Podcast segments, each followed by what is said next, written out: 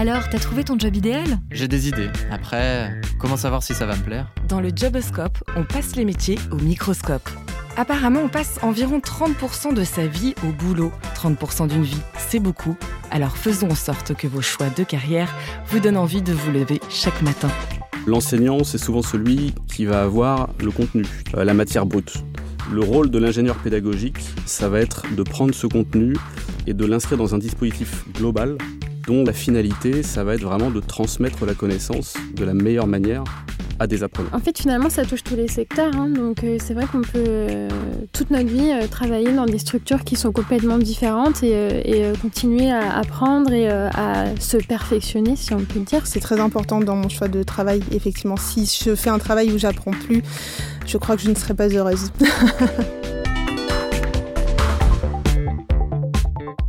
Bonjour et bienvenue dans ce nouvel épisode du Joboscope par Open Classrooms. Je suis Marion Armango et je suis ravie de vous accompagner pour passer le métier d'ingénieur pédagogique au microscope. L'avènement du numérique et les besoins croissants en formation ont amené les écoles, universités et entreprises à créer le métier d'ingénieur pédagogique. Sur les fiches de poste, on peut parfois lire aussi responsable e-learning, digital learning manager ou encore consultant en formation. Depuis mars 2020, la crise sanitaire a encore accéléré les recrutements sur ce métier. En parallèle, selon une étude d'elle pour l'Institut du futur, 85% des métiers de 2030 n'existent pas encore. De quoi donner le vertige quand on pense au nombre d'actifs à reformer. L'ingénieur pédagogique n'est ni vraiment un professeur, ni un expert métier. Il coordonne toutes les parties prenantes sur la conception d'une formation donnée pour garantir sa qualité. Du diagnostic des besoins du public cible à la conception du plan de formation, à la fédération des experts et la gestion du projet pédagogique, un véritable couteau suisse. En fonction des structures, ce professionnel peut travailler sur des dispositifs de formation hors ligne, en blended learning ou 100% digitalisés. Ces derniers rendent l'éducation d'autant plus accessible qu'ils sont facilement diffusables à un grand nombre et qu'ils peuvent être suivis partout. Alors à quoi ressemble ce nouveau métier du paysage éducatif?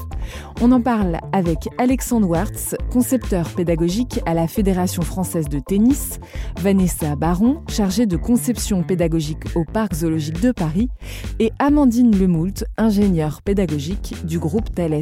Bonjour. Bonjour. Prêt à scanner le métier qu'on appelle communément ingé péda Oui, Prêt, tout à fait. bien sûr. Prêt. Et bien c'est parti. Alexandre, pour commencer, tu travailles à la Fédération française de tennis. Est-ce que tu peux présenter rapidement ton poste? Et cette fédération que tout le monde connaît quand même Alors très bien, la FFT, donc c'est une association sportive qui a pour mission le développement de la pratique euh, du tennis, mais pas que. Il y a également d'autres sports associés euh, au tennis, le padel, le beach tennis et, d'autres. Et euh, au sein de la Fédération française de tennis, je suis concepteur pédagogique digital. Donc je participe à la création, au développement de dispositifs de formation continue pour tout notre écosystème. Donc l'écosystème dont on parle, ce sont les enseignants, les arbitres, les dirigeants de clubs. Il y a à peu près 8000 clubs euh, en France. Donc il faut former ces dirigeants. Il faut vraiment former tout l'écosystème euh, de ces sports. Alors Vanessa, toi tu es chargée de médiation scientifique au Parc zoologique de Paris. Ça a l'air de représenter beaucoup de missions qui sont proches des ingés pédagogiques, mais c'est pas exactement la même chose. Est-ce que tu peux nous expliquer? Oui, tout à fait. Je ne suis pas ingénieure pédagogique, mais je suis euh, conceptrice pédagogique. Ça consiste en fait à concevoir, coordonner et programmer des activités euh, pour les groupes, que ce soit pour un public scolaire ou des, familles, des individuels qui viennent parrainer euh, les espèces animales, en créant des activités de type visite guidée, anniversaire, atelier ou apprenti soigneur. Je suis également référente pour euh, le public euh, scolaire, donc je fais en sorte euh, effectivement de faire le lien avec les enseignants et je fais aussi une veille, par exemple, de la communication qui est faite envers ces différents publics. Et cette année, j'ai été amenée du coup à, concevoir également des capsules vidéo qui sont en lien avec notre programmation, dont le but c'est en fait de donner envie au, au public de venir nous voir, de participer à nos activités, tout en donnant quand même des informations pédagogiques sur nos espèces, aussi bien animales que végétales, et promouvoir également notre programmation. Donc c'est vraiment un travail qui est collaboratif entre différents services de communication, de vidéo, de, au sein du, du Muséum d'histoire naturelle de Paris mais euh, j'essaye d'apporter aussi ma pédagogie sur les offres qui sont euh, plutôt numériques. Amandine, enfin, toi, tu travailles chez Thales depuis peu, puisque avant tu étais chez Open Classrooms. Est-ce que tu peux nous présenter Thales et nous dire en bref quel est ton poste là-bas? Thales, donc c'est un groupe d'électronique français, plutôt à destination aéronautique, défense et aviation civile et militaire, et euh, c'est 80 000 personnes. Et on fait euh, bah, des systèmes de communication, euh, par exemple pour les avions, pour les radars, euh, dans les TGV, etc. Et moi, je suis dans une entité qui s'appelle la Thales Digital Factory, parce que c'est un très grand groupe. Et on s'occupe plutôt de la transformation digitale du groupe. Et à ce titre, eh bien, je conçois des formations pour faire la transformation digitale du groupe sur différents sujets. Ça peut être la data pour des développeurs. C'est les ingénieurs du groupe, hein, finalement. Mon périmètre, c'est 32 000 personnes à former. Je suis pas toute seule, évidemment. Ouais, facile. et il y a aussi, euh, par exemple, des formations business. Comment la transformation digitale, elle peut avoir un impact business, elle peut avoir un impact sur les données. Euh, comment on peut l'intégrer dans un groupe Parce qu'aujourd'hui, c'est un groupe qui est en pleine révolution digitale. Alors, avant toute chose, je vous propose qu'on situe déjà votre métier dans le paysage des métiers de la formation. Si vous deviez définir la mission d'un ingénieur pédagogique, ça donnerait quoi? Et en quoi est-ce que c'est différent, par exemple, d'un enseignant, ce qui parle à tout le monde, ce que tout le monde connaît? Alexandre, tu as l'air inspiré par cette question. Pourquoi pas Je peux commencer là-dessus. Euh, l'enseignant, si on devait reprendre la comparaison entre les deux, c'est intéressant. L'enseignant, c'est souvent celui qui va avoir le contenu, qui va être expert. le savoir. le savoir, exactement. Euh, la matière brute. Le rôle de l'ingénieur pédagogique, ça va être de prendre ce contenu et de l'inscrire dans un dispositif global avec euh, vraiment pensée dans le temps, dont l'aboutissement, la finalité, ça va être vraiment de transmettre la connaissance de la meilleure manière à des apprenants. Mais est-ce que c'est pas la même chose pour un enseignant? Il a le savoir, il met en place un dispositif sur le long terme pour transmettre le savoir aussi, non? Alors, il peut y avoir des ponts euh, vraiment très importants. Moi, j'aurais dit que peut-être la comparaison qui aurait été la plus intéressante, c'est de prendre justement l'expert contenu par rapport à l'ingénieur pédagogique parce qu'on pourrait dire que le formateur et, l'ingénieur pédagogique, il y, a des, il y, a des, liens entre les deux. Je peux reprendre mon expérience euh, assez, de manière assez rapide. Moi, j'ai été enseignant, justement, dans une vie passée. On va en parler voilà, aussi. Euh, et finalement, la réflexion autour de penser le besoin en formation, comment est-ce qu'on va amener petit à petit nos futurs formés à acquérir ce besoin, toute cette démarche intellectuelle, finalement, on l'a quand on est enseignant également. C'est un métier qui est assez nouveau, c'est un métier qui est assez lié au digital, et je pense qu'il va utiliser dans ses dispositifs de formation des outils du digital, ce qu'un enseignant, en tout cas à l'éducation nationale par exemple, ne fait pas forcément. C'est vrai, différence majeure entre les deux. Est-ce que vous avez d'autres choses à ajouter, une autre définition peut-être à donner, Vanessa? Euh, L'enseignant a aussi euh, un certain cadre euh, par l'éducation nationale, alors que nous, en tant qu'ingénieur pédagogique, concepteur, on va aller, on va pouvoir aller plus loin, mettre vraiment en lien avec l'actualité, avec la recherche, faire intervenir euh, des spécialistes et euh, aussi permettre euh, un discours plus interactif et s'adapter aux différents publics. Les enseignants, du coup, ça sera vraiment les scolaires, mais nous, on peut s'adapter vraiment à tous les publics qui existent. Toi, c'est une de tes grandes forces aussi et une grande spécificité du domaine dans lequel tu exerces. Exactement. Quelque chose à ajouter, Amandine? Pour moi, la différence majeure entre un enseignant et un ingénieur pédagogique, c'est qu'en tant qu'ingénieur pédagogique, on n'a pas le savoir, on ne connaît pas forcément les sujets sur lesquels on va travailler. Si je prends mon cas, euh, quand je suis arrivée euh, chez Open Classrooms, j'ai travaillé sur des sujets euh, de développement web. Je suis absolument pas spécialiste du développement web. D'ailleurs, j'y connaissais absolument rien. Et du coup, on est obligé de s'appuyer sur des experts qui vont nous aider à construire les formations et sur la brique technique c'est eux qui ont le savoir. Par contre, sur la brique pédagogique, c'est nous qui allons apporter le cadre, justement, la méthodologie, voir euh, comment on peut agencer les choses pour rendre la formation fluide, alors qu'un enseignant, par exemple, si on prend un prof d'histoire géo, bah, il maîtrise l'histoire géo, ce qui n'est pas notre cas. On n'a pas la matière première, finalement, qui est savoir. Nous, on est là pour les accompagner et les aider à produire quelque chose qui va plaire et qui transmettre aussi une démarche de travail Exactement. et euh, de d'apprentissage. Ouais, le cadre, enfin les accompagnants, on a vraiment un rôle d'accompagnateur, je trouve, plus que d'enseignant finalement. Nous, on n'enseigne rien. Oui, on nous, transmet. logique, on, est, on sensibilise plutôt le public. Euh, voilà. Vanessa, tu es euh, la référente pédagogique du Parc zoologique de Paris. Ça a l'air de représenter vraiment beaucoup de missions. La coordination des activités des apprentis soigneurs, de la programmation, de la conception des activités, la mise à jour aussi de ces activités-là. Si on prend par exemple euh, la partie sur les apprentis, les apprentis soigneurs, ce sont en fait euh, un temps euh, où les familles peuvent passer une heure et demie avec le soigneur dans les coulisses euh, du parc et se rapprocher vraiment des espèces animales. Donc ces, activités sont programmées toute l'année, mais effectivement, il faut quand même s'assurer que tout se passe bien comme le parc zoologique, c'est du vivant, bah forcément, il y a toujours des modifications, que ce soit au, niveau des, individus présents. Donc il faut être sûr que euh, la trame euh, que suit le soigneur euh, pour ces activités soit toujours d'actualité. Donc mon rôle, c'est aussi de m'assurer de cela et de faire la relation en fait entre le service de réservation qui prend ben, qui, les inscriptions et euh, les soigneurs pour leur dire à telle date vous avez euh, tant de personnes, attention là il y a des enfants ou attention euh, cette personne elle a un certain handicap, donc pour leur permettre d'anticiper et de se préparer en amont de ces activités. Une journée type chez toi, Vanessa, ça ressemble à quoi? Chaque jour est différent, chaque semaine est différente parce qu'on est vraiment lié à notre programmation donc euh, aux activités, au quotidien, surtout au parc zoologique avec l'actualité. Il y a des temps aussi euh, de conception.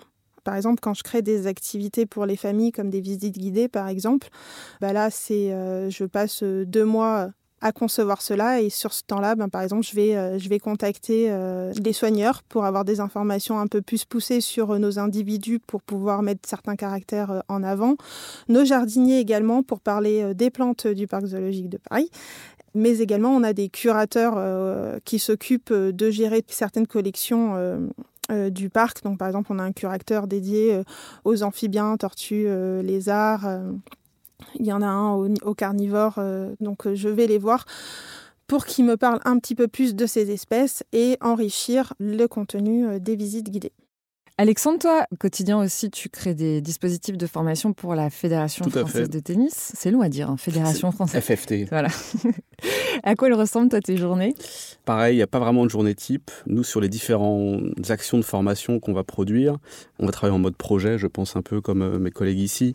Donc finalement, en fonction de l'état d'avancement et de la marche où on se trouve dans le projet, la journée va être différente, d'autant qu'on a souvent plusieurs projets en parallèle.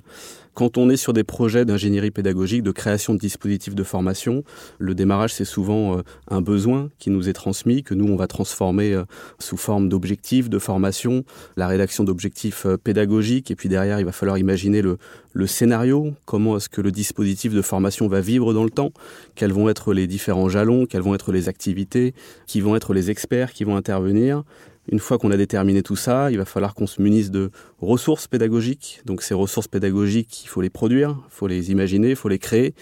Et du coup, en fonction euh, de l'avancement dans le projet, on va être sur ces différentes étapes-là. Donc ça va être parfois beaucoup d'échanges avec les, experts métiers ou avec les commanditaires quand il faut commencer à, définir l'architecture du dispositif, alors que ça va être plus en aval dans le projet, des phases plus solitaires euh, de conception de vidéos, de montage, de réalisation de voix off, un peu comme on fait là. Donc voilà, on peut vraiment être sur des, moments très différents et vu qu'on voilà, je suis jamais sur un unique projet. Il y a souvent trois, quatre projets qui se télescopent. Ça fait des journées qui sont très différentes les unes des autres. C'est quoi la dernière formation que tu as mis en place? Alors, on est en train de travailler actuellement sur plusieurs formations. L'une d'elles, c'est euh, une formation qui est dédiée aux dirigeants de clubs.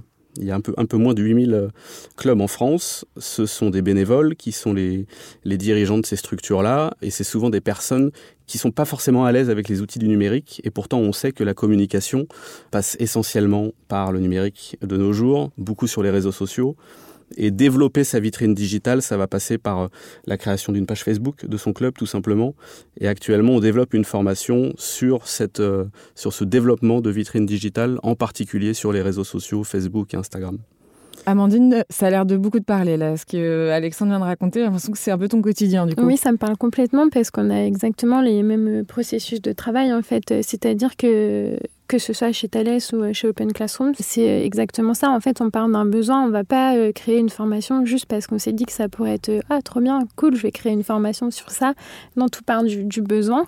Là, en l'occurrence, chez Thales, ce sont des entités de chez Thales qui ont des besoins en formation et qui nous les transmettent.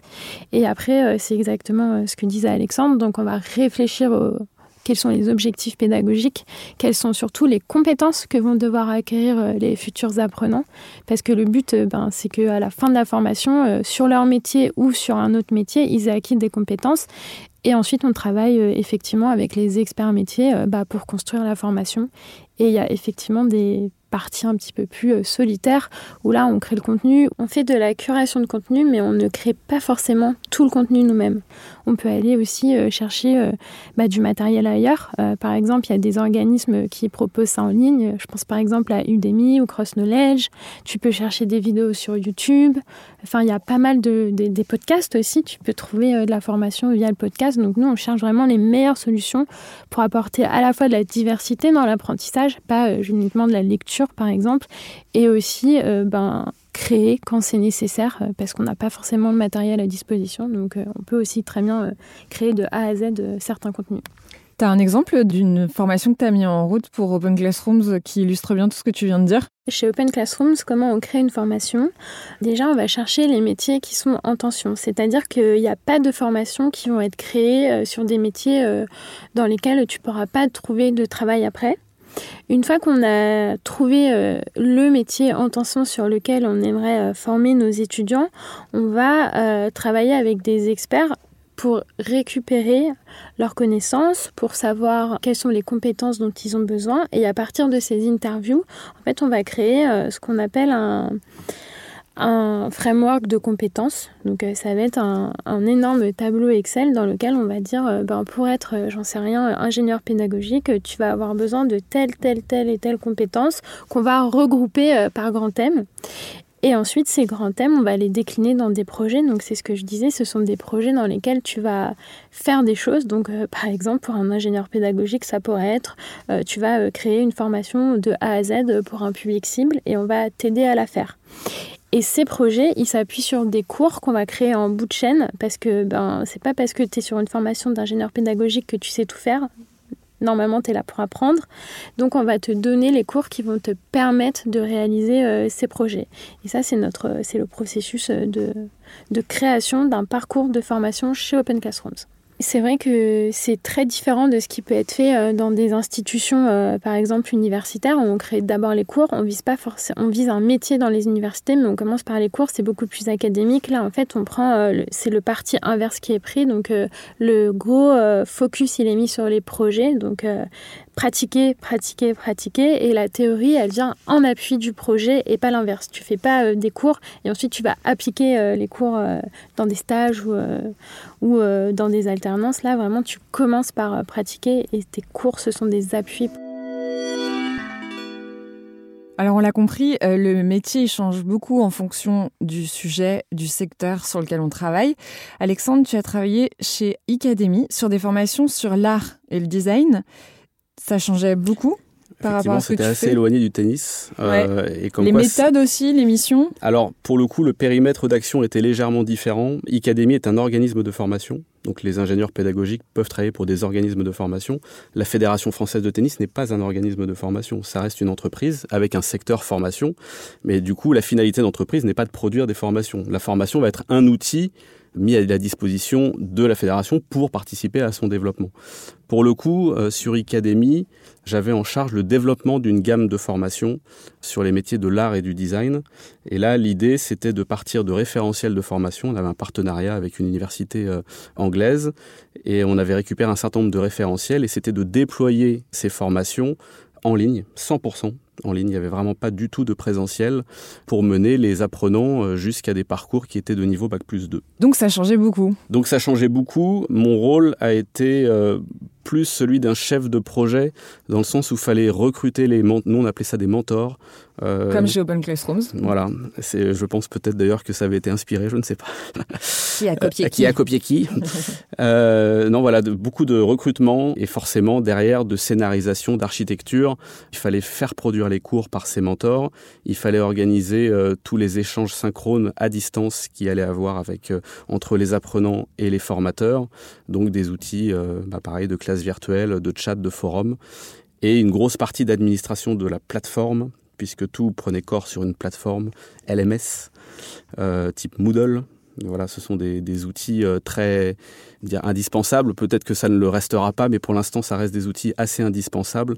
Des plateformes de cours en ligne qui permettent en fait de déposer des cours et surtout d'avoir du suivi de l'activité des apprenants sur ces cours. Donc, ce qui permet d'avoir derrière des retours pertinent. Vous avez l'air de tous euh, avoir les mêmes outils. Amandine, ça a l'air de te parler aussi. Bah, alors, euh, il faut savoir que moi, dans toutes les entreprises où j'ai travaillé, on avait des outils propriétaires. Donc, on n'utilisait pas de LMS. Donc, c'était des outils qu'on avait développés par nous-mêmes. Euh, les plateformes étaient 100% propriétaires de l'entreprise parce que j'ai travaillé dans deux organismes de formation. Là, c'est vrai que du coup, chez Thales, il n'y a pas de, de plateforme dédiée. Donc, on utilise effectivement des outils de type Moodle ou autres qui nous permettent d'héberger notre contenu et du coup de délivrer des formations. Pour moi, c'est un aspect un peu nouveau parce que je ne connaissais pas forcément euh, tous ces outils euh, jusqu'à il, y a peu de temps.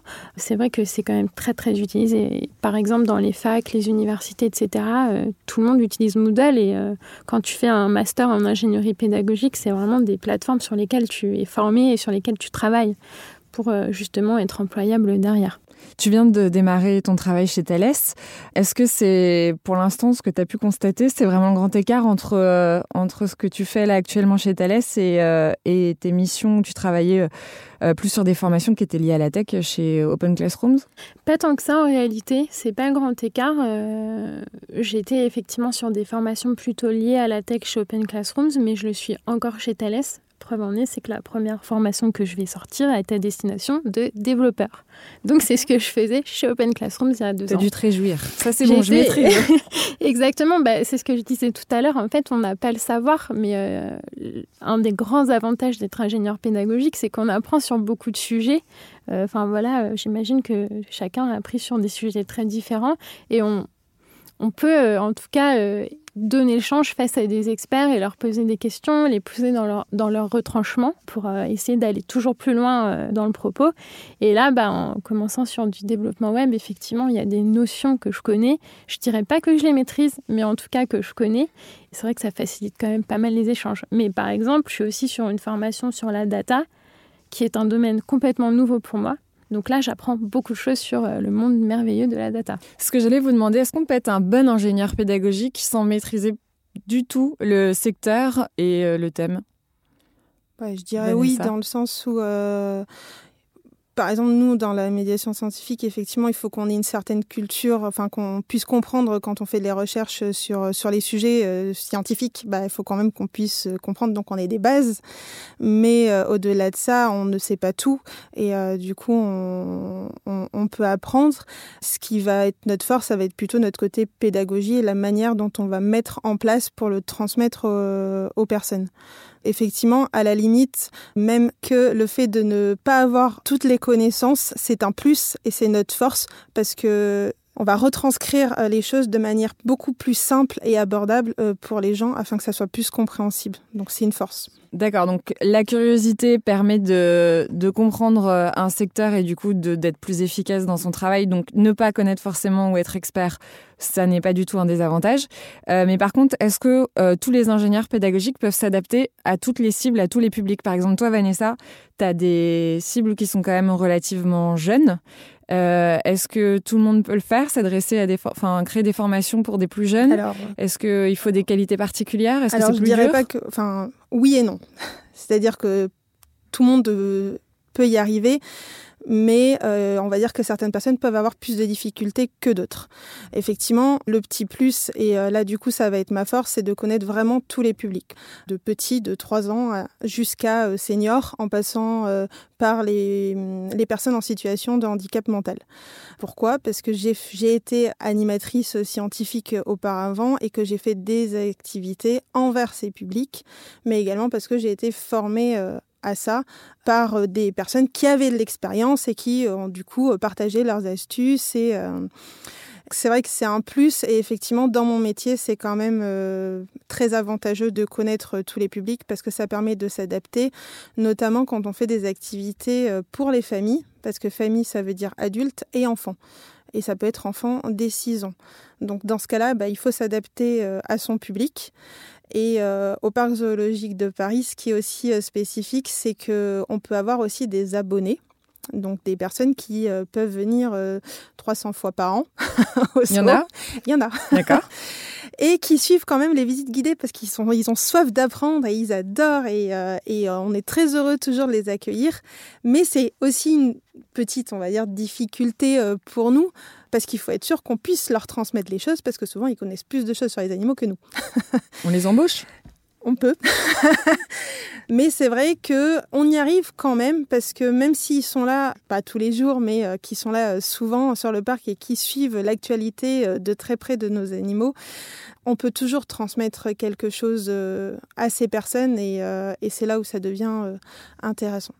C'est aussi la spécificité de travailler autour du vivant, puisque du coup ça pose des contraintes, mais en même temps ça peut aussi permettre d'approfondir euh, certains sujets, puisque d'un jour à l'autre c'est pas du tout les les mêmes constats. Enfin... Tout à fait, oui, effectivement. Donc moi avant je travaillais dans des musées de sciences où c'était euh, bah, c'était euh, figé.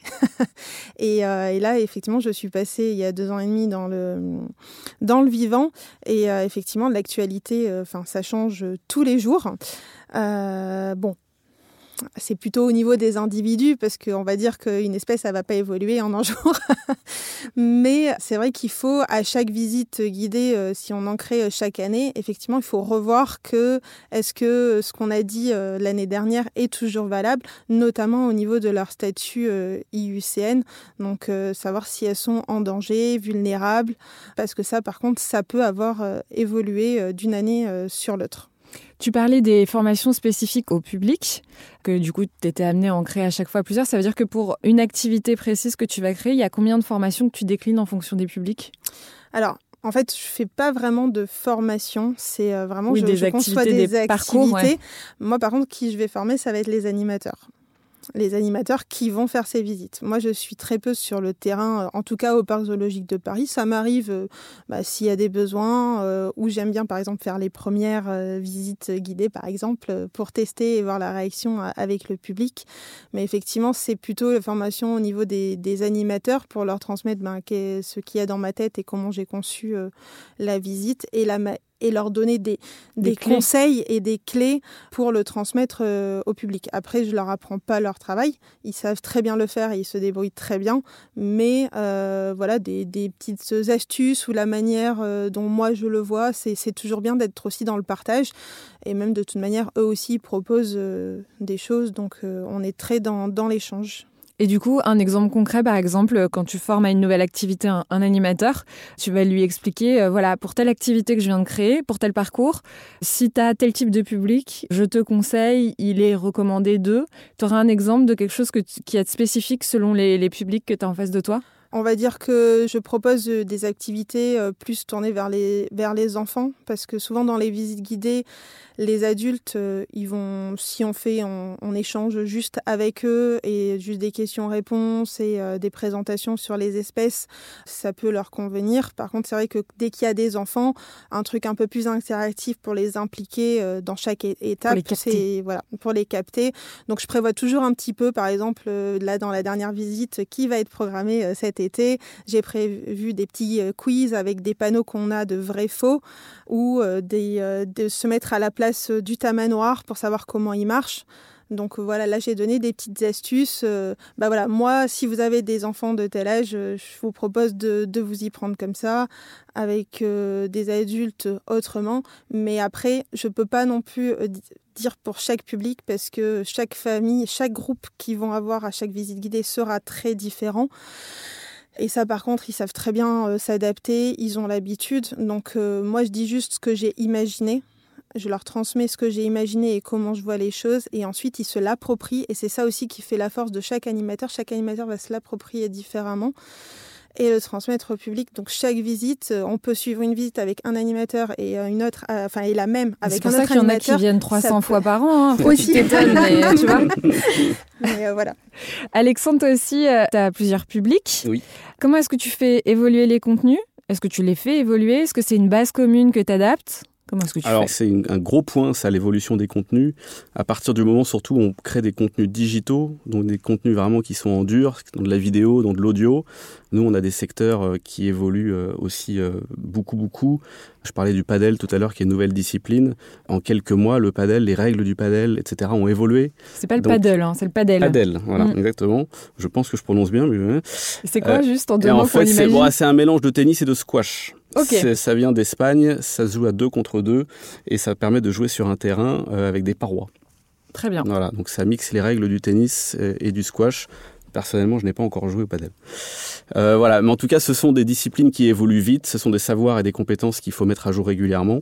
Et quand on crée de la ressource en dur, comme je disais, de la vidéo ou de l'audio, et que le, contenu a évolué entre temps, bah, ça oblige très régulièrement à faire de la maintenance, de la mise à jour de contenu. Et nous, dans notre organisation, par exemple, on a pensé que c'était par exemple les mois d'été qui étaient consacrés non plus à l'élaboration de nouveaux projets, mais uniquement à la mise à jour des contenus existants en vue du démarrage de la saison suivante. D'accord, donc il faut adapter les contenus non seulement en fonction des publics, mais aussi en fonction euh, des périodes, des activités. Mettre à jour les contenus exactement, assez régulièrement. Et ça, ça fait partie, pareil, dans, si on pense le, les projets d'ingénierie pédagogique dans le temps, ça fait partie peut-être de l'étape un peu finale. C'est-à-dire qu'une fois qu'on a mis en place son dispositif, que les apprenants se forment dessus, derrière, nous, on fait l'évaluation du dispositif, voir s'il a été efficace, voir s'il y a besoin de, de le faire évoluer. Et au-delà de ces évolutions naturelles qui émergent des apprenants qui ont suivi la formation, il y a également toutes les évolutions vraiment sur le contenu en lui-même. Pour terminer sur euh, le public, euh, même question un petit peu qu'avec Vanessa. Tu as été enseignant, euh, tu as été enseignant en primaire. Tout à fait. Pourquoi est-ce que tu as décidé de migrer vers les adultes eh ben, Je pense que c'est exactement la réflexion que je me suis faite, c'est qu'à un moment, euh, je me sentais plus à cet âge-là, avec les enfants, aussi bien enseignant que éducateur parfois, et c'est cette dimension qui finalement ne me convenait pas particulièrement. J'étais vraiment passionné de pédagogie, je le suis toujours, seulement quand on est dans une salle de classe avec des jeunes enfants, ce qui est normal, on fait de la pédagogie, on fait aussi de l'éducation. Et cette partie-là n'était pas celle qui me convenait. Donc j'ai vraiment eu besoin de me, de me recentrer sur l'adulte pour faire vraiment de la pédagogie, ce que je fais actuellement. Amandine, tu as travaillé chez Corp Academy. Oui. Tu crées des formations B2B. Euh, oui, c'est ça. Pour des clients du CAC 40. Oui. Pourquoi est-ce que c'était encore une expérience différente de tout ce qu'on vient d'évoquer? Euh, Il est... infini votre métier en fait. Hein. en fait, finalement, ça touche tous les secteurs. Hein. donc, euh, c'est vrai qu'on peut euh, toute notre vie travailler dans des structures qui sont complètement différentes et, continuer à apprendre et à se perfectionner, si on peut dire. Chez Corp Academy, c'était différent parce qu'en fait, ça rejoint un peu Thales, ça rejoint à la fois ce que j'ai fait chez Corp Academy et ce que j'ai fait chez Open Classrooms.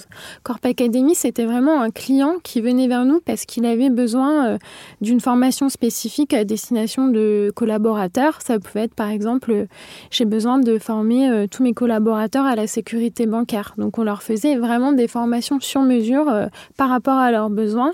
Euh, sécurité bancaire, c'est un exemple, mais j'ai aussi travaillé pour certaines marques de luxe où il fallait présenter les nouvelles collections de bijoux, de montres, etc.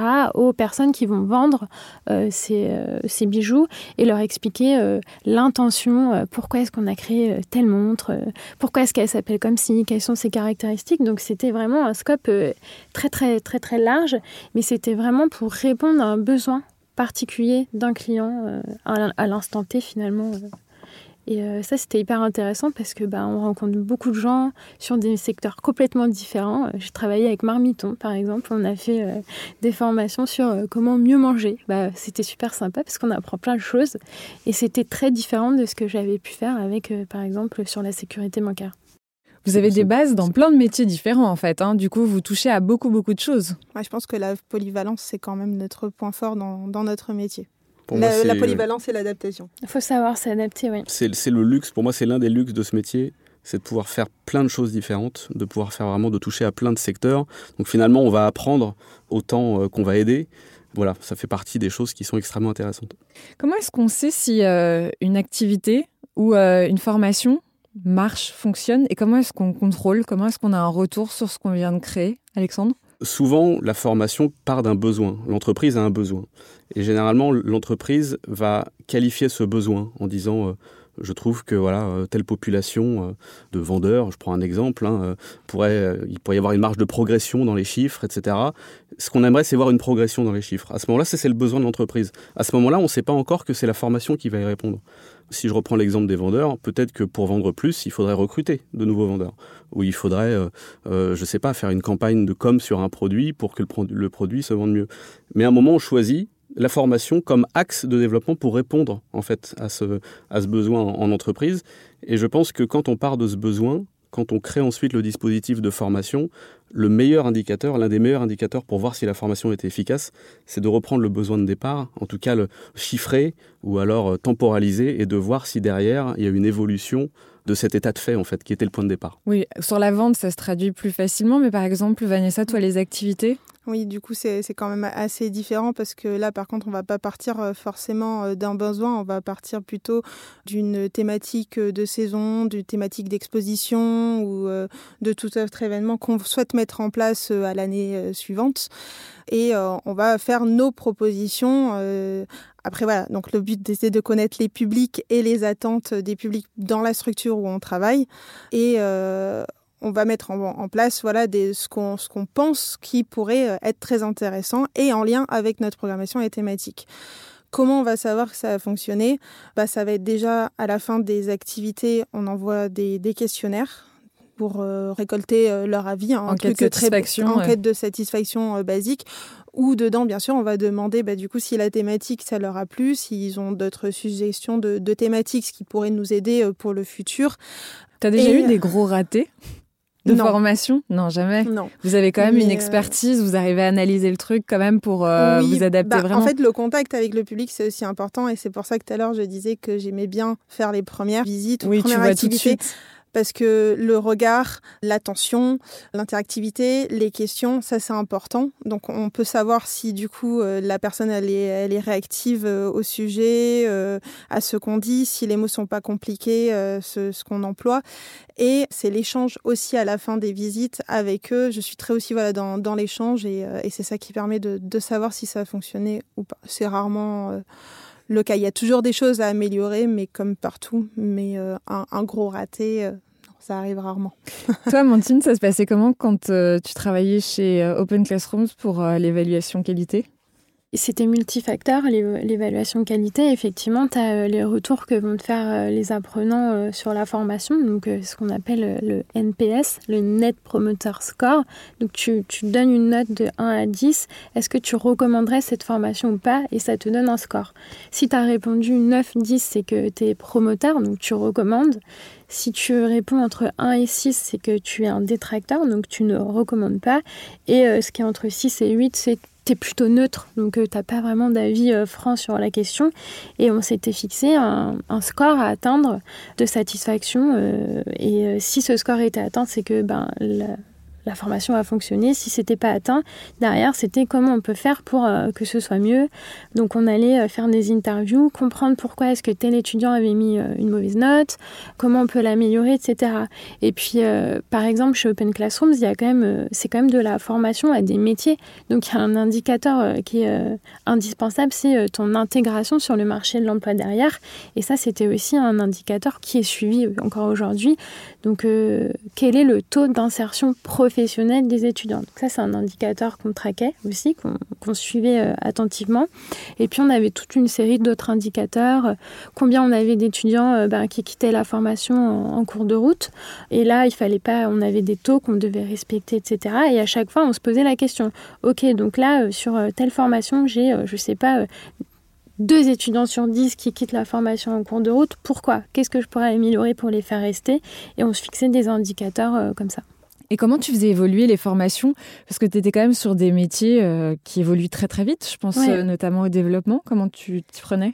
Bah, C'est vrai que bah, c'est ce dont parlait Alexandre tout à l'heure. La péremption de l'information, c'est vraiment une problématique qu'on a tous au quotidien, notamment euh, effectivement dans le, domaine du développement web.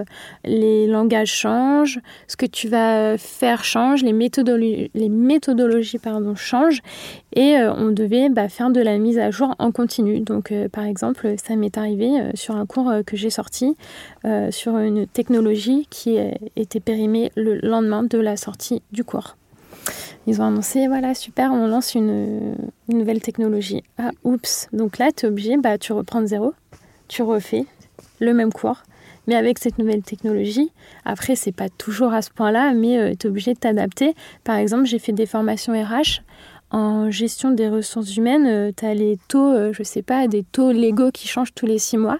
Donc tous les six mois, ben, tu te mets une alerte dans ton agenda, aller vérifier euh, cette information-là et tu la changes. Et c'est vraiment de la... En fait, c'est de l'amélioration continue hein, finalement. C'est de la veille finalement. C'est exactement ça. Et au moment de penser la formation, je pense qu'il faut intégrer si le contenu va être amené à changer régulièrement ou pas parce que ça va influer sur le choix des formats qu'on va utiliser. Tout à l'heure, je prenais le, choix de l'exemple de, la, de la vidéo et de l'audio changer une vidéo ou de l'audio, c'est plus compliqué que changer euh, du texte, par exemple, sur un site. Et c'est important de faire le point d'attention également lorsque on forme ou qu'on transmet une information à, des gens. On dit attention, à l'heure actuelle, c'est comme ça, mais ça peut évoluer. Pour l'anecdote, j'avais tourné une vidéo euh, qui présentait Twitter et euh, on disait que c'était 140 caractères à l'époque et le lendemain, ils nous annoncent que c'est 280.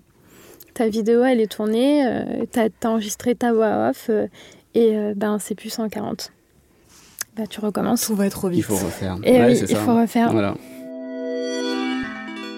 J'aimerais qu'on revienne sur vos parcours. Pourquoi est-ce que vous avez choisi ce métier et comment vous en êtes arrivé à devenir ingénieur pédagogique, Vanessa? Moi, du coup, j'ai fait euh, plutôt un parcours universitaire euh, plus par passion autour de la géologie et la paléontologie. Je voulais faire un peu euh, de la recherche.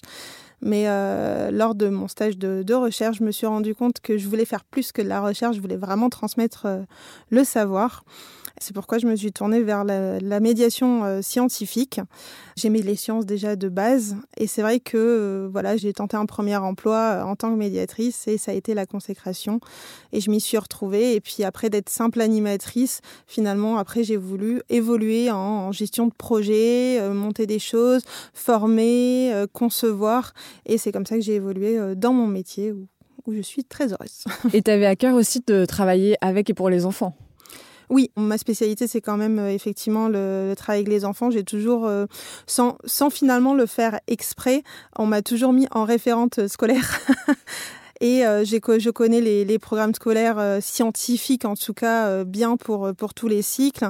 Et j'ai des facilités, en tout cas, pour adapter le discours pour toutes les classes et aussi communiquer avec les enseignants eux-mêmes et adapter mon discours.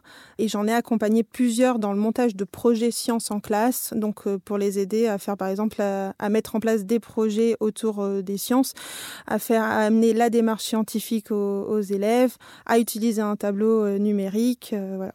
Ce travail était fait pour toi, en fait, au parc zoologique. On a bien compris. Personne ne te volera. c'est vraiment idéal. Amandine, toi, comment t'en es venue à être ingénieure pédagogique? Ben, Moi, j'avais vraiment, j'avais toujours voulu être enseignante. Pas euh, pour les enfants, pour le coup, mais je voulais être enseignante de français à l'étranger. Donc, j'ai fait un master en linguistique et didactique pour arriver à ce métier. Et puis euh, sur mon parcours, euh, j'avais un stage euh, de fin d'études à faire et je me suis dit ben, pourquoi pas essayer d'aller un peu vers les nouvelles technologies parce que finalement aujourd'hui dans l'enseignement c'est de plus en plus présent et finalement ça m'a beaucoup plu et au départ je faisais des applications de maths pour les enfants. Donc le public c'était des 3 à 12 ans. Et je me suis dit, ah, c'est génial, j'ai envie de continuer dans cette voie. Et c'est comme ça que je me suis retrouvée ingénieure pédagogique au départ pour les enfants. Et puis, petit à petit, bah, j'ai migré vers de la formation adulte. Alexandre, toi, tu étais en ingénierie industrielle Tout à fait. Et donc, du coup, ingénieur très loin, ouais. très loin, parcours scientifique également, école d'ingénieur à l'école des mines d'Alès, voilà, sur des sciences, tout ce qui était maîtrise des risques environnementaux et industriels, donc les grosses industries Céveso, etc. Et il se trouve qu'à l'école des mines, on a beaucoup, beaucoup de mise en situation de stages, etc. Et, ces stages, parfois, il y a une dimension un peu formation, mine de rien. On nous demande de mettre en place des nouvelles méthodos et on nous demande derrière de former les, les collaborateurs à ces nouvelles méthodologies. Il se trouve que c'est ce pan-là de mes missions qui m'a toujours le plus intéressé. Et donc, à la fin euh, de l'école des mines, je me suis dit, mais finalement, c'est peut-être la formation qui t'intéresse le plus, plus que le côté très technique. Et je me suis posé la question et j'ai décidé de passer le concours de l'éducation nationale pour devenir professeur des écoles. Donc vraiment juste après, en candidat libre, juste après le, diplôme. Euh, pas banal comme parcours quand même. Non, non, pas, pas banal. Euh, ça a fait euh, grincer des dents un petit peu autour de moi. Parfois, c'était pas très compris. Et il se trouve que le concours, je l'ai eu. J'ai enseigné un an. Et ce que je disais un peu tout à l'heure, ça a confirmé mon attrait pour la transmission, pour la pédagogie, moins pour le travail avec les enfants l'environnement, voilà, à la différence de. On ne te mettra pas dans le parc zoologique. on a compris. il n'y a pas que des enfants. Non, mais c'est pas. Mais, mais c'est vrai que dans une salle de classe avec avec 25 enfants, j'étais un peu frustré sur le côté euh, sur le côté euh, pédagogie et, avec pourtant un vraiment très grand respect pour ce métier et que je continue de, de mettre très haut. Ouais, c'est vrai, mais je continue de, de, de le penser. Il était juste pas fait pour moi, en fait. J'aimais la finalité, j'aimais pas forcément mon, mon quotidien.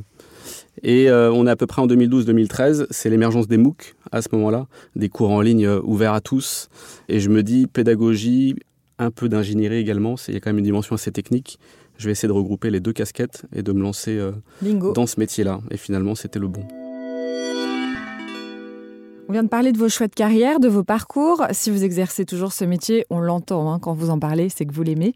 Qu'est-ce qui vous intéresse dans votre poste, dans votre activité? Qu'est-ce que vous aimez particulièrement au quotidien? Dans le métier que vous exercez, Vanessa? Bah, J'aime bien le côté, tout ce qui est vraiment coordination et, programmation euh, principalement. Donc j'essaye toujours de tendre vers la, en fait, la partie projet. Mais euh, la conception, c'est aussi euh, quelque chose que j'aime beaucoup, notamment en fait, le début de la conception, où il faut faire des recherches, s'instruire, s'enrichir, échanger avec des spécialistes. toute cette partie-là, moi, c'est ce que je trouve vraiment très intéressant et qui finalement me permet d'évoluer constamment. Et, et c'est ça que j'aime. T'apprends en permanence. Oui, c'est très important dans mon choix de travail. Effectivement, si je fais un travail où j'apprends plus, je crois que je ne serai pas heureuse. Amandine? Moi, ça rejoint complètement ce que Vanessa vient de dire. Hein. C'est vraiment euh, le travail avec des experts métiers. Donc, euh, le fait d'échanger, euh, eux t'apportent vraiment la brique technique et puis toi, tu leur apportes une brique pédagogique. Et là, à un moment donné, il y a un déclic et en fait, tu te dis super, j'ai fait une formation qui est géniale, mais tu fais rien sans eux. Donc, c'est vraiment l'échange des savoirs finalement et le fait, j'en parlais un peu tout à l'heure, mais d'apprendre sur énormément de sujets différents tous les jours, en fait, tu apprends quelque chose. Et, euh, et on m'a posé la question il n'y a pas longtemps, euh, qu'est-ce qui te fait lever le matin? Et c'est ça, en fait, c'est de te dire, aujourd'hui, je vais apprendre quelque chose à quelqu'un, mais quelqu'un va m'apprendre quelque chose en retour. Et ça, je trouve ça génial. Et euh, je suis pas sûre qu'il y ait énormément de métiers qui te permettent de tout combiner comme ça, en disant, tous les jours, tu apprends, et tu permets à des personnes qui, au début, sont pas forcément dans le sujet d'apprendre euh, des choses. Ça, c'est euh, pour moi la transmission euh, dans les deux sens, c'est hyper important. Alexandre Cette dimension-là, sans, sans, hésiter également. Donc je reviens pas dessus, je, voilà, j'embrasse complètement ce que vous dites. Après, le, la dimension créative également, qu'on oublie parfois, mais il y a une dimension assez créative, euh, intellectuelle, créative, qui, qui, est très intéressante dans, dans, imaginer le parcours, les différentes étapes, les dispositifs, les bons outils, cette partie-là, et puis ensuite euh, vraiment créer les ressources. Moi, c'est vrai que j'ai fait des études d'ingénieur où parfois on nous dit euh, vous aurez des postes de supervision, etc j'ai envie de garder un contact très opérationnel. Moi. Donc ça, c'est très subjectif, mais pour le coup, on est très opérationnel aussi dans ces métiers. On crée vraiment des choses soi-même, un peu comme des artisans même parfois. Et c'est une dimension qui, moi, me plaît beaucoup pour ceux qui nous entendent et qui euh, hésitent à devenir ingénieur pédagogique. Curiosité, on apprend tous les jours, on échange, on coordonne, on découvre plein de gens, plein de métiers, plein de savoirs. Et en plus, on est créatif. Ça en fait des arguments.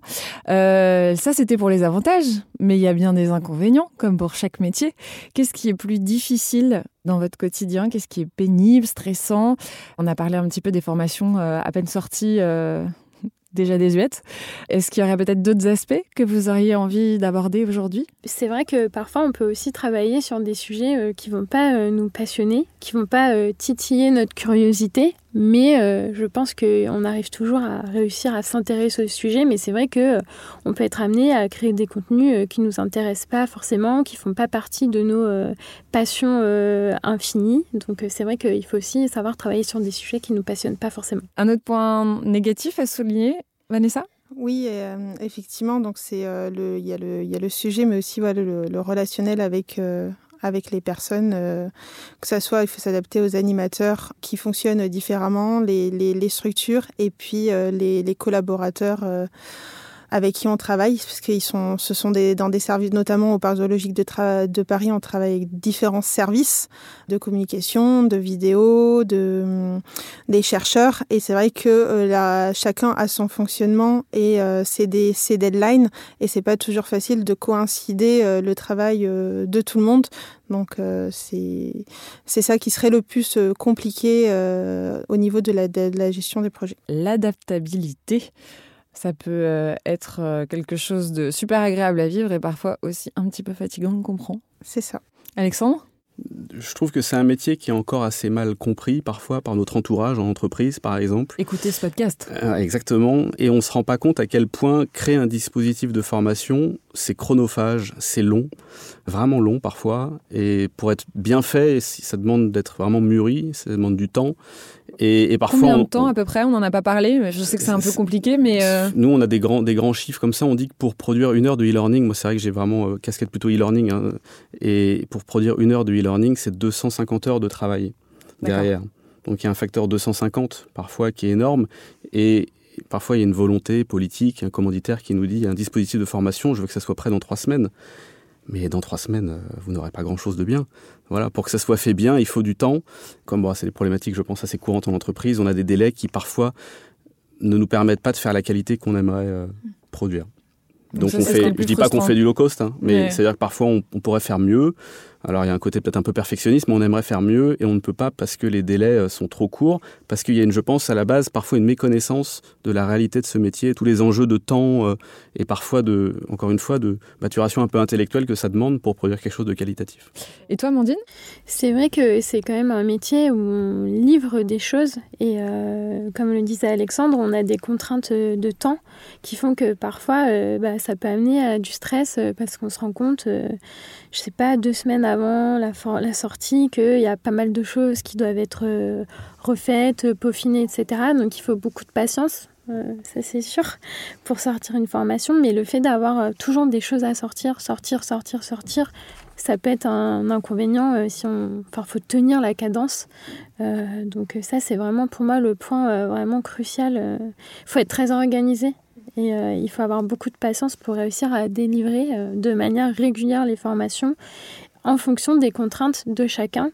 Et un autre point que j'ajouterais, c'est aussi parfois la collaboration avec des experts qui n'est pas toujours évidente. La plupart du temps, ça se passe très bien, mais parfois, il y a des euh, frictions euh, qui vont être pour plusieurs raisons, euh, soit des raisons politiques. la personne, on lui a dit, ben, tu vas faire ça et tu n'as pas le choix. Donc, elle n'est pas très emballée de travailler au départ avec nous. Donc, il faut réussir à l'embarquer dans le projet, ce qui n'est pas toujours évident. Il y a aussi la disponibilité de ces personnes parce que c'est pas euh, des personnes dont c'est cœur de métier la formation, ils font autre chose et ils sous-estiment effectivement le temps que ça pourrait prendre. Donc tu as aussi une tu fais un peu le garde-fou. Parfois euh, en leur disant là, il faut absolument me rendre des choses, sinon ça va pas sortir à l'heure. Enfin, on est un peu, euh, il y a un peu de flicage parfois aussi, et ça, euh, moi, c'est un, côté qui me fait pas trop de devoir euh, mettre la pression à des personnes pour leur dire, écoutez, là, on a trois semaines de retard, si on veut sortir à l'heure, il faudrait peut-être accélérer un petit peu le rythme. Il y a quand même un gros côté coordination. Il faut aimer la gestion de projet, clairement. Et la gestion de l'humain. Exactement. Et de l'humain, tout, tout, à fait. Ingénieur pédagogique, euh, concepteur de formation, c'est très demandé en entreprise, en institution, en musée, dans l'associatif. Est-ce que ça se pratique aussi en indépendant? Là, vous êtes tous dans des entreprises. Est-ce que ça peut s'externaliser? Est-ce que c'est demandé à Paris autant que dans d'autres villes en France? On fait un petit point là-dessus? Ça fait beaucoup de questions. Amandine? Moi, je trouve que ça a beaucoup évolué. J'ai commencé en 2013 et c'est vrai qu'en dehors de Paris, il y avait très très peu d'offres et à Paris, il y avait aussi peu d'offres en ingénierie pédagogique, conception. Enfin voilà, ça a plusieurs noms, mais ça a beaucoup évolué. Au départ, c'était plutôt dans des petites structures qui faisaient de la formation, etc. Et là, je trouve que dans les grands groupes, c'est vraiment une compétence qui est de plus en plus recherchée. Pour preuve, euh, moi j'ai intégré un grand groupe, chose que je ne pensais pas possible il y a 7 ans. Donc euh, je trouve que c'est vraiment de plus en plus demandé. Après, en indépendant, ça se, ça se fait aussi. Hein. J'ai pas mal d'amis euh, qui sont ingénieurs pédagogiques et qui font ça en freelance. Donc elles travaillent bah, pour des groupes, pour des petites structures. Sur des missions, quoi. Ouais, sur des missions qui vont être plus ou moins courtes. Hein. C'est sûr que tu peux pas faire une mission d'ingénierie pédagogique sur trois semaines. Hein. Voilà, faut, faut aussi être réaliste. Mais sur six mois, un an, et ensuite à change de mission. Donc oui, ça existe aussi, ça se développe de plus en plus, je pense. Oui, du côté de la médiation scientifique, euh, effectivement, depuis, euh, depuis 2013, ça, évolue euh, énormément et maintenant, on va avoir des médiateurs et des concepteurs pédagogiques dans pratiquement tous les musées, que ce soit culturel, art, sciences, sciences naturelles, il y en a partout. Il y a des associations aussi de sciences qui existent et on va en retrouver dedans. Et en indépendant, ça se développe aussi, plus le côté animateur mais euh, l'animateur, vu qu'il est indépendant, il conçoit également. Il est plus tourné de généralement vers les enfants, mais ça peut arriver et ça se développe de plus en plus des indépendants qui vont euh, se tourner plus vers les adultes, les étudiants, en étant indépendants et euh, se tourner voilà plus aussi vers cette formation au métier de la médiation auprès des jeunes et des adultes. Pareil Paris-Provence? Sur ce secteur assez spécifique que tu Il y en a beaucoup plus à Paris. Mais, euh, mais en fait, il y en a partout en France, on, en retrouve. De toute façon, on connaît par exemple les, petits débrouillards, euh, les savants fous. Euh, il y a plein d'associations comme ça qui existent et, et ils sont dans toute la France. Alors on dit dans toute la France, mais Alexandre, toi par exemple, tu habites à Strasbourg mm. et pourtant parce que j'ai fait le choix de rester voilà, dans, dans mon entreprise euh, à la FFT euh, qui m'a permis de, de faire euh, un travail à distance. Après, je suis concepteur e-learning, donc forcément la distance, c'est aussi mon métier, donc il n'y a pas trop de, de, soucis. Moi, je pense que le secteur est en train de, de se développer. On le voit à travers le, ce qu'on appelle les EdTech, hein, les technologies de, de l'éducation. C'est un secteur, d'ailleurs, il y a une association qui s'est montée, hein, je crois, à EdTech France, qui suit ça de près et on se rend compte sur la cartographie des entreprises qui sont en lien avec ces technologies et, et ces métiers que ça pointe un peu partout euh, en France. Après, il y a des, j'ai l'impression qu'il y a des régions qui sont plus dynamiques que d'autres. Euh, L'Ouest est très dynamique sur la partie e-learning, très très dynamique. Lyon, le, voilà, toute la, métropole de Lyon est également euh, très dynamique. Paris, évidemment. Mais un ingénieur pédagogique, on le disait, peut intervenir dans des secteurs, dans le secteur privé, mais également pour les universités, les écoles, et ça, il y en a dans toutes les villes moyennes et grandes villes. Donc je pense que la cartographie est assez je vais pas dire bien réparti parce que Paris reste le noyau, euh, mais je pense que c'est le cas pour beaucoup de métiers. On peut trouver du travail dans ce métier euh, un peu partout en France. Et donc du coup, côté salaire, qu'est-ce que ça donne? Parce qu'on peut exercer partout, super. Mais combien est-ce qu'on peut espérer gagner? Est-ce qu'il y a des différences de salaire entre Paris et la province? À combien est-ce qu'on démarre quand on est ingénieur pédagogique Et quelles sont les perspectives euh, d'évolution? Tout le monde regarde en l'air. Alexandre? Euh, des disparités entre la région parisienne et la province, oui. Je On est d'accord? Oui. À l'instar de beaucoup de métiers, je pense. Hein. Ça.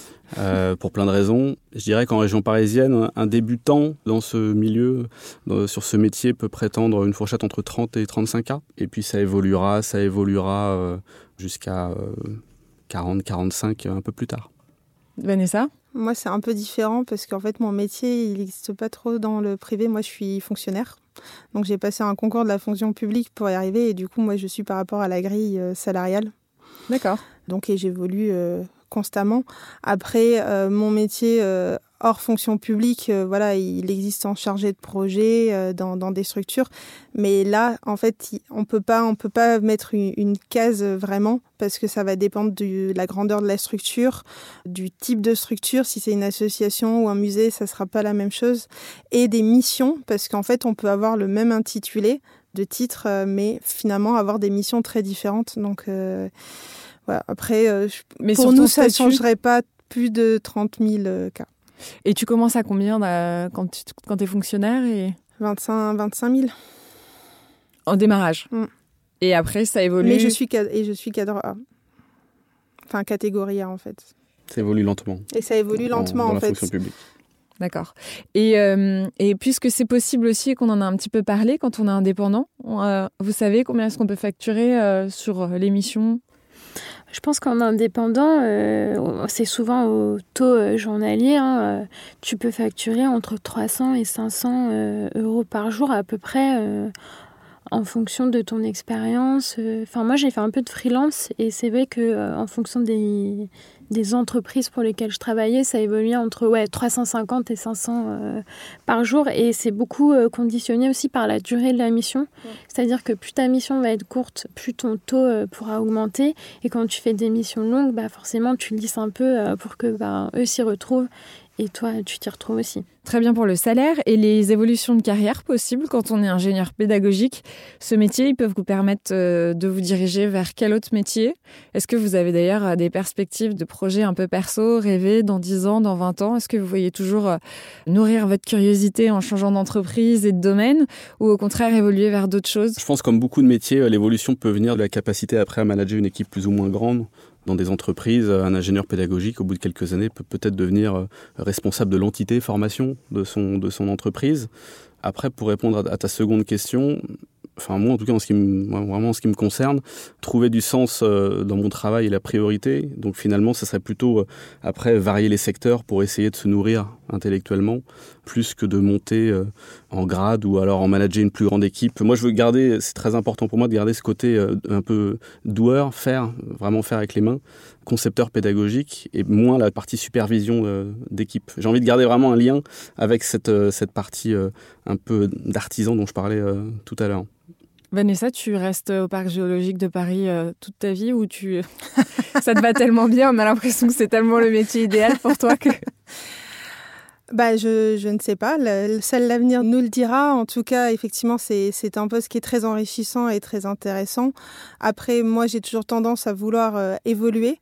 Pour l'instant, bah, c'est vrai que tout ce qui est conception, euh, programmation, ça me plaît bien. Effectivement, euh, comme Alexandre, j'aime bien être dans le, le, faire, le, être vraiment active euh, dans ça. Mais je sais que j'aime évoluer et j'aimerais bien aussi coordonner une équipe et devenir responsable. Donc après, quand ça c'est c'est la question quand ça viendra quand ce sera le moment. Euh, j'aime bien aussi euh, évoluer enfin pour l'instant j'ai fait différentes structures pour justement m'enrichir des différents fonctionnements des publics euh, tout ça. Et puis on, on verra euh, ce qui ce qui vient à moi. Et Amandine, après Open Classroom, Thalès, on va te retrouver où euh, À faire quoi? C'est une bonne question. Je- c'est vrai que le- l'évolution la plus logique, c'est de devenir responsable euh, d'un groupe d'ingénieurs pédagogiques, mais euh, le management, c'est pas non plus fait euh, pour tout le monde. Tout le monde n'en a pas envie. Après, je pense que effectivement, dans des grands groupes ou dans des organismes de formation, il y a aussi des perspectives de euh, définir la stratégie de formation, où là, tu manages pas forcément, et tu as peut-être quelques personnes qui vont t'aider à la mettre en place, mais ça, ça peut être une, belle évolution de carrière, par exemple. Et d'un point de vue plus personnel, c'est vrai que moi, je me vois pas faire autre chose aujourd'hui. Alors, euh, pour l'instant, euh, c'était Corp Academy, après c'était Open Classrooms. Aujourd'hui, c'est chez Thales. Thales, ça offre quand même la possibilité d'évoluer pas mal en interne. Donc, euh, ce qui va m'arriver, seul l'avenir le dira. Mais c'est vrai qu'il y a pas mal d'opportunités. Parce que là, je suis sur de la transformation digitale, mais il y a d'autres besoins en formation dans un groupe qui est tellement vaste que tu peux très bien envisager de former des gens sur d'autres sujets. Tout aussi Donc l'évolution peut venir des sujets en fait. Exactement. Oui, vous connaissez pas forcément nécessairement les besoins euh, aujourd'hui, tellement tout évolue très vite, Tout il faut vous ouais. adapter. Ouais, exactement. Tout à ouais. fait. Cette agilité fait partie du métier aussi. Ouais. Ah, ça, on l'a bien compris. hein. L'agilité, ça fait partie des, des qualités indispensables pour être un bon ingénieur pédagogique. Merci à tous les trois. Merci, Merci beaucoup. à toi. C'est déjà la fin de cet épisode du Joboscope consacré au métier d'ingénieur pédagogique. Merci à Vanessa Baron, Amandine Lemoult et Alexandre Wertz d'avoir témoigné. Cela aidera sûrement nos auditeurs à prendre des décisions éclairées pour leur vie professionnelle. Si ce podcast vous a donné envie de devenir ingénieur responsable pédagogique, sachez que cette formation diplômante à équivalent Bac plus 3-4 de niveau reconnu par l'État est disponible sur openclassrooms.fr. Elle se fait en ligne en environ 6 mois ou alors en un an si vous choisissez l'alternance, soit en apprentissage, soit en contrat de professionnalisation. Vous êtes accompagné de manière individuelle par un mentor qui exerce votre futur métier et vous avez l'emploi garanti. Si 6 mois après votre diplôme, vous n'avez pas trouvé d'emploi, Open Classrooms vous rembourse votre formation. Ce podcast vous a aidé à y voir plus clair dans vos choix de carrière. Laissez un commentaire 5 étoiles sur votre plateforme préférée. Cela aidera d'autres personnes à le trouver. On se donne rendez-vous très vite pour passer un nouveau job au microscope.